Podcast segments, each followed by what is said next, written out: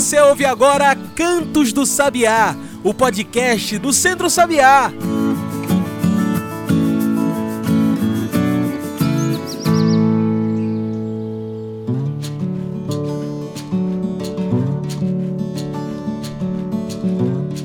A todos e todas que nos ouvem agora pelo Spotify e demais plataformas. Eu sou João Lucas e está começando agora o Cantos do Sabiá, nosso podcast semanal sobre o campo, a cidade e o mundo.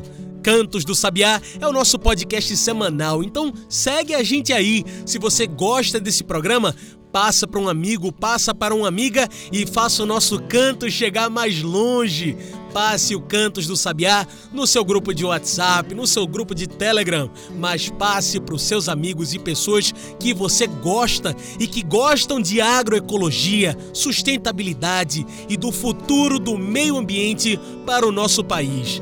Aqui fazemos semanalmente discussões que falam sobre política, cultura, agroecologia, tudo isso em defesa do campo, em defesa da cidade.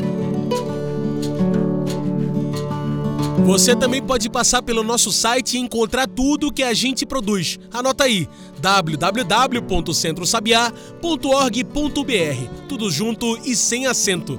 Também pode trocar uma ideia conosco em nossas redes: Instagram, Twitter, Facebook. Procure por Centro Sabiá. E olha, antes da gente começar os nossos debates, precisamos falar da campanha do Centro Sabiá contra as queimadas. Todos os anos, o fogo rouba grande parte dos nossos biomas e muitas vezes os focos de incêndio são intencionais e também evitáveis. O fogo, utilizado como prática de manejo agrícola, sai do controle e reduz as cinzas, tudo o que encontra pela frente.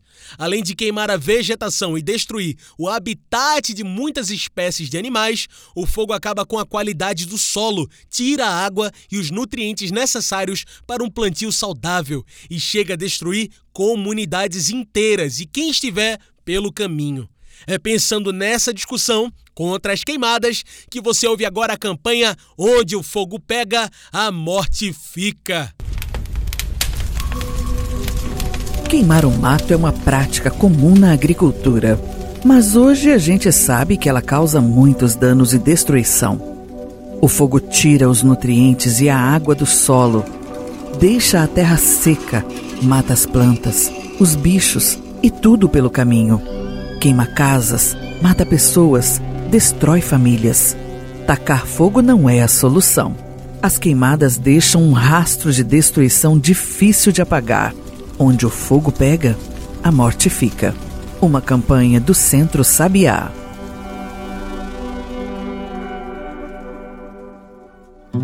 Tacar fogo não é solução. As queimadas deixam um rastro de destruição difícil de apagar. Onde o fogo pega, a morte fica. Uma campanha do Centro Sabiá. Agora vamos para o nosso programa, vamos falar de sustentabilidade.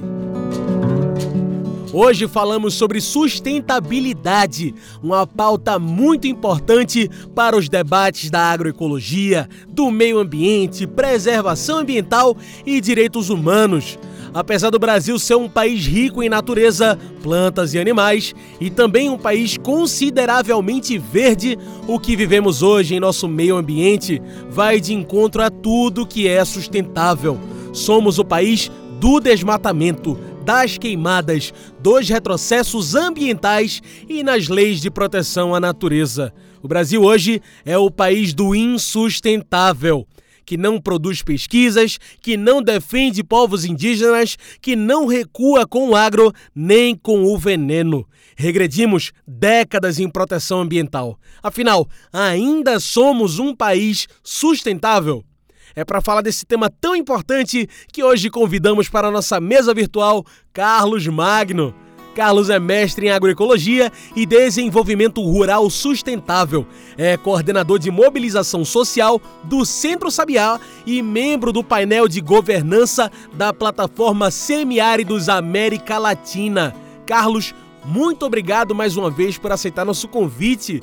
Você pode se apresentar melhor para quem está nos ouvindo, falar um pouco melhor sobre você? Oi, minha gente, tudo bem? Meu nome é Carlos Magno, eu sou coordenador do Centro Sabiá, coordenador de mobilização social e eu é, sou veterinário, tenho mestrado em agroecologia, faz 15 anos que trabalho no Sabiá e enfim, é, sou um veterinário mais, eu diria que veterinário social, porque eu sempre trabalhei com pessoas e não com animais. Então é isso, assim, esse é meu trabalho. Tenho 15 anos nessa caminhada com o Sabiá, comecei sendo técnico de campo é, em Triunfo, no sertão do Pajeú, passei pelo Agreste muitos anos como coordenador e hoje estou aqui na coordenação de mobilização social. É isso, esse é um pouco da minha trajetória.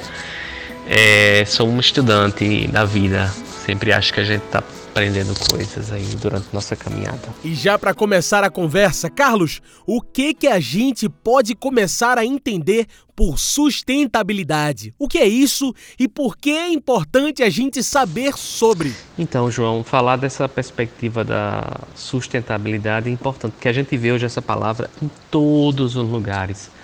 Todo mundo está falando da sustentabilidade, todo mundo está dizendo que é importante fazer coisas sustentáveis. Mas o que danado é mesmo essa sustentabilidade, né? então, é, a sustentabilidade, na verdade, numa perspectiva mais ampla, é a possibilidade de você usar é, os bens naturais, né, os recursos naturais, e você conseguir usar de uma forma que outras gerações no futuro possam continuar utilizando, ou seja, usar ele de forma é, que se renove, né? Ou seja, você sei lá, se eu vou ter que arrancar uma árvore para fazer alguma coisa, eu plantaria outra. Ou seja, eu tenho que plantar outra árvore naquele lugar. Porque daqui a alguns anos eu quero que aquelas pessoas tenham também acesso a essa árvore. Então, é, o processo, assim, essa palavra sustentabilidade, ela já foi muito banalizada, né? Porque aí você tem todo mundo usando isso, né? Todo mundo usando essa prerrogativa de, da sustentabilidade para dizer que seu trabalho é sustentável muito embora algumas empresas tenham usado muito isso de forma totalmente errada, totalmente proposital, né, para mostrar sustentabilidade, onde na verdade não é muito sustentável. Então, é isso, a sustentabilidade é um conceito em disputa, né, um conceito em disputa. Mas é isso, a sustentabilidade é a possibilidade de você utilizar os recursos que estão disponíveis para a humanidade e ao mesmo tempo conservá-los para gerações futuras, ou seja, que esse recurso, e eu estou falando de recursos não somente naturais, assim, o próprio conhecimento, ou seja, como é que eu utilizo o conjunto das coisas e, e ela se mantém permanente, entendeu? Se ela se mantém sustentável, né? ou seja, uma produção que ela não destrua, mas que ela mantenha a biodiversidade, que ela mantenha a água, que ela não acabe com a água, que ela não acabe com as florestas, que ela não polua o ar. O conceito de sustentabilidade também tem campos também do ponto de vista financeiro, da sustentabilidade financeira, né? Que é você ter um processo onde você não destrua as economias, que você consiga né, ter um ciclo econômico positivo sem destruir o meio ambiente ao mesmo tempo. Então, é um conceito que está é, tá muito no campo da coisa cíclica, né? Da, de uma perspectiva cíclica e sistêmica, o conceito de sustentabilidade. Obviamente, ele pode ser mais complexo ou menos complexo, depende da abordagem. A sustentabilidade precisa ser um tema coletivo, ou seja, um tema para todos e todas da sociedade. Como saber quais são as nossas responsabilidades com a natureza e a biodiversidade? Afinal, qual o nosso papel enquanto sociedade? Olhe, com certeza. A gente vive numa sociedade onde todo mundo vive junto é uma sociedade que a gente pode dizer que ela, ela é inter e ecodependente, né? Ou seja, a gente depende das pessoas, a gente depende todos os dias, a gente depende do motorista do ônibus que dirige o ônibus para a gente, a gente depende do motorista, do piloto do avião que pilota o avião quando a gente faz uma viagem mais longa, a gente depende né, de uma pessoa que faz uma comida no lugar que você come ou da sua família, ou de alguém que cozinha, ou de você mesmo que você cozinha, mas você depende do agricultor que produz a comida. Então a gente vive numa sociedade que ela é interdependente, apesar de muitas vezes a a sociedade moderna ela tem imprimido um ritmo, né, que me parece que que individualiza, né, o ser humano e você só depende de você mesmo, você é autossustentável, você é o campeão, você compete com todo mundo, você trabalha mais, então você vai conseguir mais. Então, esse conceito ele é muito desastrado do ponto de vista é, é, da natureza, porque ele concebe a pessoa o direito e a, a liberdade de fazer o que ela quer, porque ela é, é, ela é a pessoa, ela é mais importante, né? Então, e ele não percebe esse processo de ecodependência também, né? Só depende do outro, eu dependo da natureza. Eu dependo da natureza porque se não chove é, num determinado período do ano naquela região, eu posso não ter feijão, eu posso não ter colheita de milho. E da onde vai vir minha comida? Ela vai vir de outros lugares, que vai ser mais caro. Então, assim, eu, eu, eu, eu certamente. E muitas vezes, se não chover em outros lugares também, ela vem de mais longe, ela fica inviável, eu não tenho como comprar, eu passo fome. Então, nós temos, um, ou seja, se eu destruo as fontes de água também, eu não tenho água boa para tomar e eu vou ter que tomar uma água de má qualidade.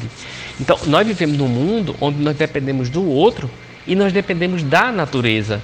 Então, se, quando a gente diz, ah, mas ah, esse pessoal é ambientalista, defende a natureza. Não, a natureza é um bem de todos nós.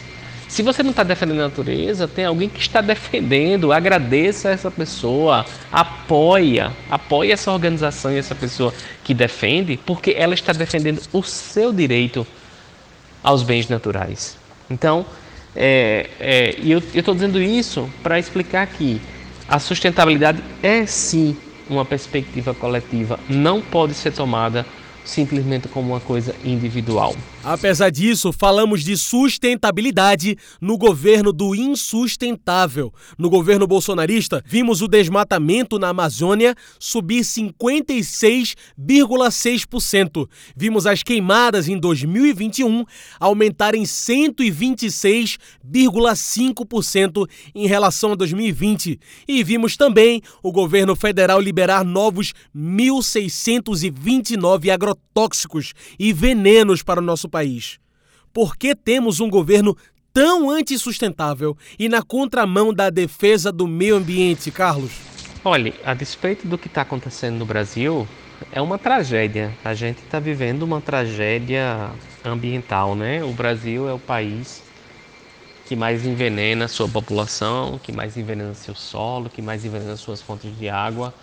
O Brasil é um país que a estimativa de destruição da natureza, das árvores, é em torno de 24 árvores por segundo. Então, essa é uma quantidade assim absurda de árvores que são cortadas. Imagina uma estimativa. Ou seja, eu tô, tô conversando com vocês aqui, então ao final dessa pergunta, talvez a gente tenha destruído mais de 100 árvores já. Então, ora, mais de 100 árvores, muito mais, né? São a expectativa de 24 árvores por segundo serem destruídas no Brasil, ou seja, é uma estimativa então, o, o, governo que a gente tem, infelizmente, é um governo que apoia esse tipo de coisa, que apoia e que promove esse tipo de destruição da natureza. Então, é o que a gente viu na Amazônia, é o que a gente está vendo em outros lugares, ou seja, é um cheque em branco, né? é, uma, é, uma, é uma certa aprovação para a mineração ilegal, para o garimpo ilegal, para a destruição das florestas, ou seja, para o crescimento do agronegócio. Isso está muito, está muito explícito. A gente precisa ter medo de dizer, porque quem está dizendo é o próprio governo que apoia isso, né? O governo está dizendo isso, o governo está contra a pauta é, de defesa da natureza. Então a gente não pode ter medo de dizer isso agora e a gente está num momento importante, né? Que são as eleições aí que estão vindo. E a gente precisa dar um recado, a gente precisa dar um recado nesse momento para o governo de que a gente precisa mudar o rumo desse caminho. O Brasil é um país riquíssimo, é um país que tem uma potência é, muito forte e a gente não pode destruir esse nosso patrimônio em nome do desenvolvimento que concentra dinheiro na mão de pouquíssimos, né? E de pouquíssimos mesmo. Então a gente precisa ter muito cuidado com isso, né? É, a quantidade de destruição que a gente tem feito no nosso país é algo é, assim impensável. Então é isso, assim, nós precisamos nos mobilizar, nós precisamos nos organizar, porque a gente precisa fazer alguma coisa com relação a isso. Excelente, Carlos. Bem, agora a gente vai fazer uma pequena pausa. Fica aí que a gente continua já já essa conversa com Carlos Magno, hoje falando sobre sustentabilidade. Mas agora você ouve o Papo Raiz, quadro opinativo do Centro Sabiá.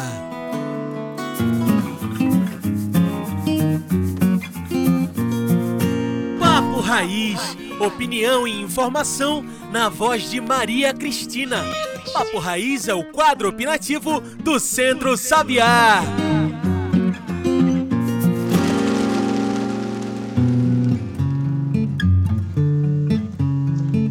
Olá, ouvintes! Está começando o Papo Raiz, o quadro opinativo do Centro Sabiá. Eu sou Maria Cristina Aureliano, coordenadora técnico-pedagógica do Centro Sabiá. Hoje o Papo Raiz é sobre feiras agroecológicas. Você já foi numa feira agroecológica?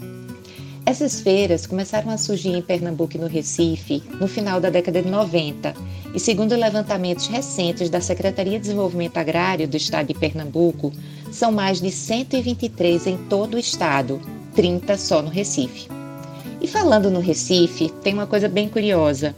As feiras agroecológicas trouxeram de volta para a paisagem da cidade as feiras, que eram muito comuns nos bairros e praticamente desapareceram no final da década de 70 com a expansão dos supermercados, restando pouquíssimas feiras como as de Casa Amarela, Afogados e do bairro de São José. Esse foi um movimento tão forte na época que a população da cidade passou a chamar fazer feira de fazer bom preço que era uma rede de supermercados bem conhecida. Mas o que as feiras agroecológicas têm de importante? Essas feiras são espaços públicos de abastecimento para a população das cidades, que podem acessar alimentos saudáveis e livres de veneno, produzidos sem o uso de sementes transgênicas nem de adubos químicos. São espaços onde você compra alimento diretamente de quem produz, os agricultores e agricultoras familiares, sem intermediários. Por isso, você consegue comprar por um preço justo, tanto para o consumidor como para o produtor. São alimentos produzidos nos próprios municípios ou municípios próximos que percorrem curtas distâncias, gastando menos combustível fóssil para o seu deslocamento e, por isso, causando menor impacto ambiental. Comprar nas feiras agroecológicas faz mover um circuito virtuoso, onde os agricultores familiares geram renda, as famílias das cidades acessam alimentos saudáveis, fortalece a economia local dos pequenos municípios e se promove sistemas de produção sustentáveis e mais resilientes às mudanças do clima. Então, se você não conhece as feiras agroecológicas, aproveita para conhecer a da sua cidade, com certeza tem uma por aí.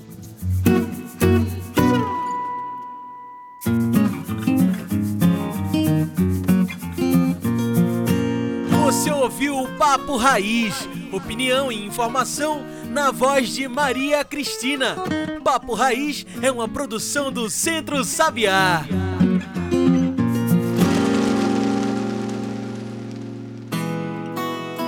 E já estamos de volta. A gente segue aqui conversando com Carlos Magno. Hoje estamos falando sobre a sustentabilidade. Para que sustentabilidade? O Brasil é um país rico em biodiversidade, em fauna e flora. Ainda assim, é também o país do desmatamento, com altas taxas de queimadas e invasões de terras demarcadas e de áreas de preservação tomadas por grileiros. Como você avalia as gestões ambientais, especialmente dos vários ministros do meio ambiente que tivemos nos últimos anos de governo Bolsonaro? Então, pois é, essa é uma grande contradição, né? Ao mesmo tempo que a gente é um país da diversidade, a gente também é um país da, da destruição, né? Que destrói, que é, envenena. Isso é muito contraditório, né? O ano passado a gente está vivendo uma crise alimentar global muito forte, mas o Brasil é um país que está enfrentando taxas altíssimas de, de insegurança alimentar. Metade da população, mais de 100 milhões de habitantes, sem insegurança alimentar e mais de 30 milhões de pessoas com fome, né? Ou seja, que não tem comida na mesa para nada, que está sem comida.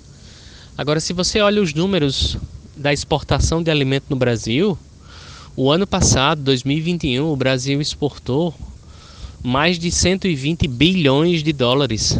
Ou seja, foi a maior exportação, bateu recorde dos últimos anos. Então, isso é muito contraditório, né? Ou seja, que agricultura é essa que eu produzo, que riqueza é essa que eu estou produzindo, que ela não beneficia a população do nosso país. Ou seja, porque tanto dinheiro tem entrado no Brasil com as exportações de alimentos mas porque a nossa população tem aumentado drasticamente a quantidade de pessoas com fome. Essa é uma questão fundamental para entender esse modelo de desenvolvimento que a gente tem no Brasil e por que a gente tem que mudá-lo, porque ele tem atingido em cheio, né, as nossas as nossas vidas, as vidas das famílias, né? A gente tem aí, é, a gente viu nesses últimos governos a, a, dança das cadeiras que foram os ministérios e principalmente o Ministério do Meio Ambiente. Né? O ministro do Meio Ambiente chegou a dizer que a gente tinha que aproveitar a Covid-19, a pandemia, para passar a boiada, ou seja, para poder aproveitar esse momento que estava todo mundo, que estava morrendo 4 mil brasileiros por dia, para poder passar e suavizar as leis ambientais para poder o agronegócio crescer ainda mais, para poder destruir mais floresta, para poder ainda, ou seja, ter mais mineração. Enfim, a gente vive um governo que eu posso dizer que é um governo da destruição, que é um governo da morte que ele não tem compromisso com o povo brasileiro, tem compromisso com a pequena elite desse país que sempre controlou a economia, né, que sempre controlou os negócios. E será que essa mudança, essa virada de chave para um país mais sustentável, agroecológico e responsável com o meio ambiente vem com as eleições de 2022? Qual a sua análise? Olha, João, nós esperamos que sim.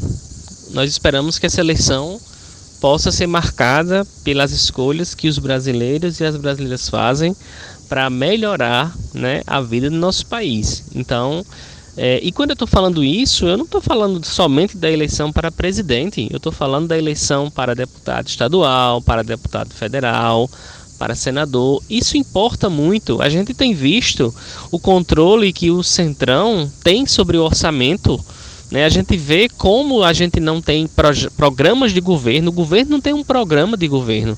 Quem diz o que tem que fazer é o Centrão, quem diz o que tem que fazer é a Câmara dos Deputados. Então é super importante que a gente faça mudanças nessa eleição, que a gente eleja candidatos comprometidos com a pauta ambiental, comprometidos com a população brasileira, comprometidos com o desenvolvimento sustentável desse país e não só com o discurso, mas com a prática disso. Então a gente tem aí uma grande oportunidade em outubro que é fazer essas transformações que a gente está precisando para que o Brasil né, vá no rumo é, de um país que garanta né, o direito básico à população, a comida, a água, a moradia enfim, e ao mesmo tempo que preserve as riquezas que nós temos, que nós somos um país muito rico, um país reconhecido mundialmente pela biodiversidade e que isso a gente consiga manter, que a gente consiga manter sendo esse país bonito e importante que a gente é. Muito bem. Como nossa conversa está chegando ao fim, trago o nosso quadro especial do podcast, o Mete o Bico.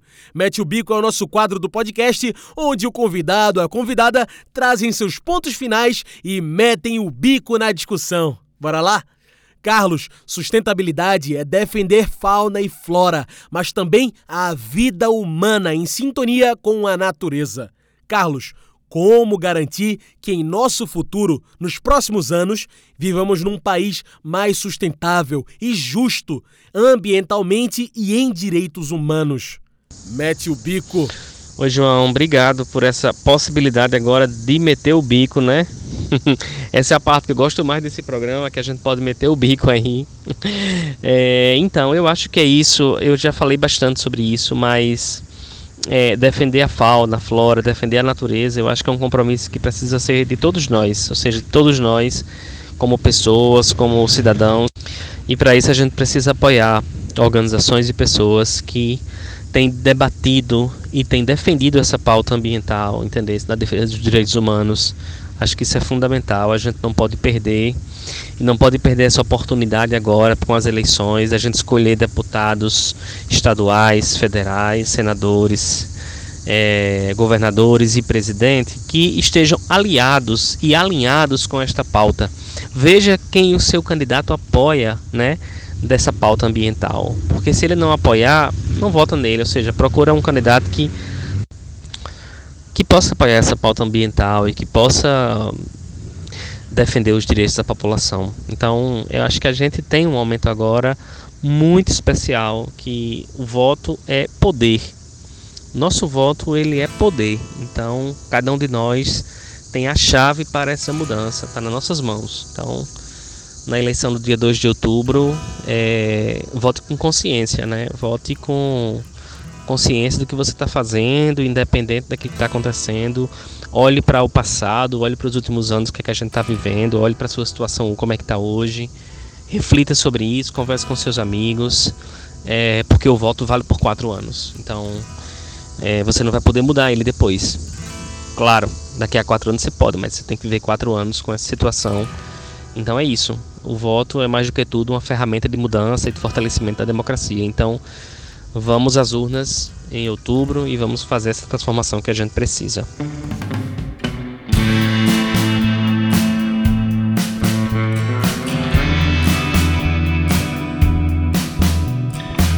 É isso, Carlos, muito obrigado pela sua participação. Infelizmente, o nosso tempo de entrevista está acabando.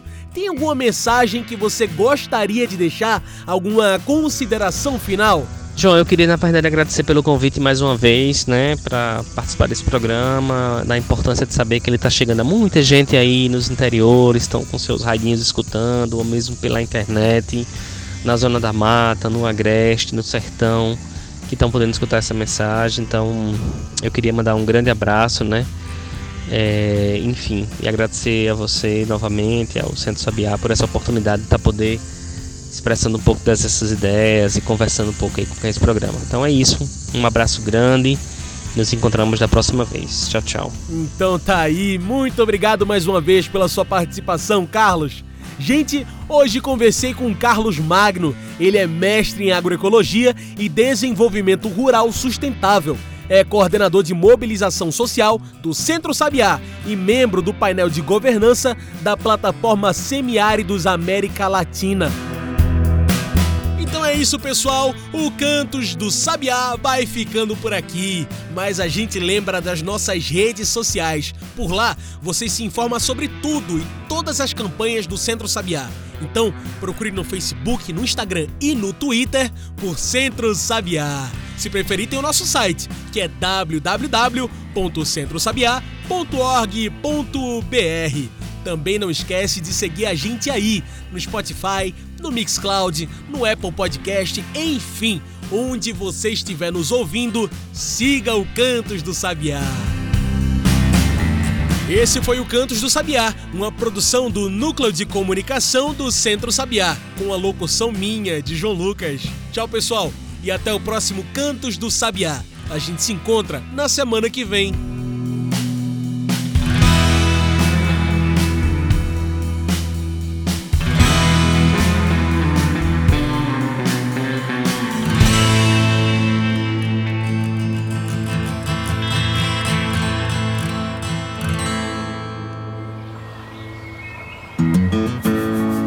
Ouviu Cantos do Sabiá. Cantos do Sabiá é o podcast do Centro Sabiá.